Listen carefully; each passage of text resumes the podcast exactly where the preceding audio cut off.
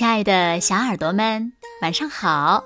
又到了听故事的时间了，你的小耳朵准备好了吗？搜索关注微信公众号“子墨讲故事”，更多好听好玩的故事等你来听哦。我是每天晚上为小朋友们讲故事的子墨姐姐。今天呀，我们要听到的故事呢。名字叫做《慌张先生》，一起来听吧。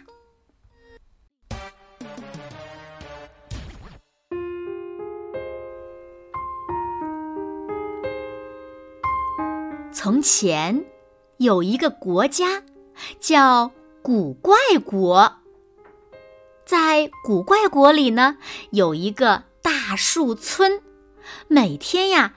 都有奇奇怪怪的事情发生。今天，布基先生放下手中的书，说：“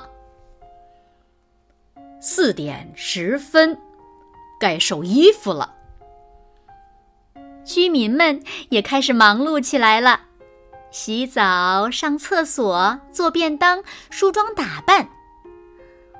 过一会儿就要去看戏了。对了，今天呀是星期六，晚上六点钟，大树洞剧场要上演精彩的人偶剧，大家已经开始准备起来了。除了慌张先生，他还在睡大觉呢。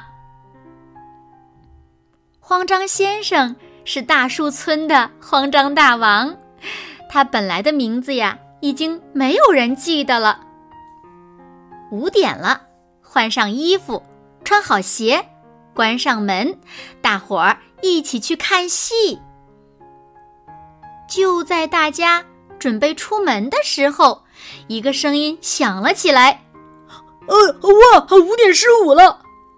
慌张先生终于醒了。慌张先生三下五除二的穿上裤子，套上外套。嗯，糟了糟了，来不及了。这是慌张先生的口头禅，还有，呃，快点儿，呃，快点儿。这句话。五点十五分，居民们慢悠悠的走在路上，孩子们在后面嬉戏。除了慌张先生，在他出门的时候发现了，啊，我的鞋。五点半。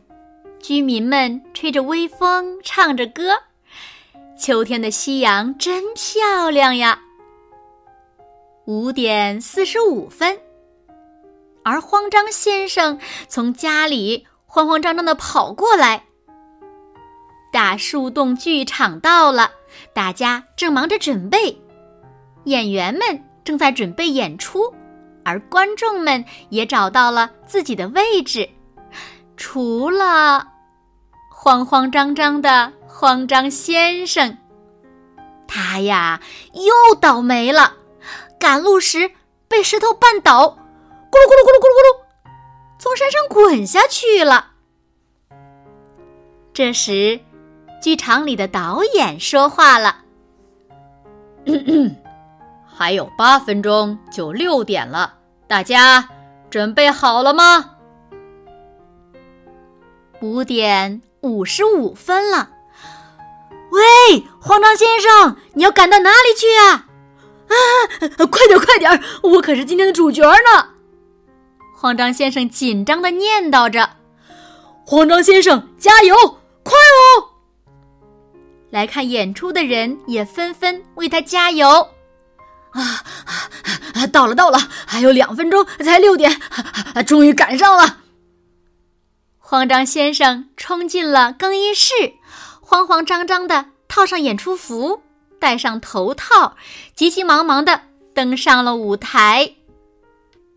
可他登上舞台，竟然发现今天演的是卖火柴的丑小鸭。观众们的目光都聚焦在慌张先生的身上。啊啊！呃，不是演我变成一只喷火龙了！哦，慌张先生说。听到他的话，所有人都笑了，笑声大到都传到了很远的地方。导演慌张的跑上台，对慌张先生说：“哎呦，明天才有你的戏呢，慌张先生。”晚上，慌张先生回到了家，他收到了一个礼物，是一个小闹钟。有了小闹钟，慌张先生还会迟到吗？好了，亲爱的小耳朵们，今天的故事呀，子墨就为大家讲到这里了。那小朋友们。你们说，慌张先生要演的《我变成一只喷火龙》是什么时候演呢？还有，你们会不会也像慌张先生一样做事总是慌慌张张的呢？如果有，怎么改变这个坏习惯呢？当然啦，子墨可不希望咱们的小朋友也像慌张先生一样，做什么事情呀都是慌慌张张的。好啦，刚才的问题还记得吗？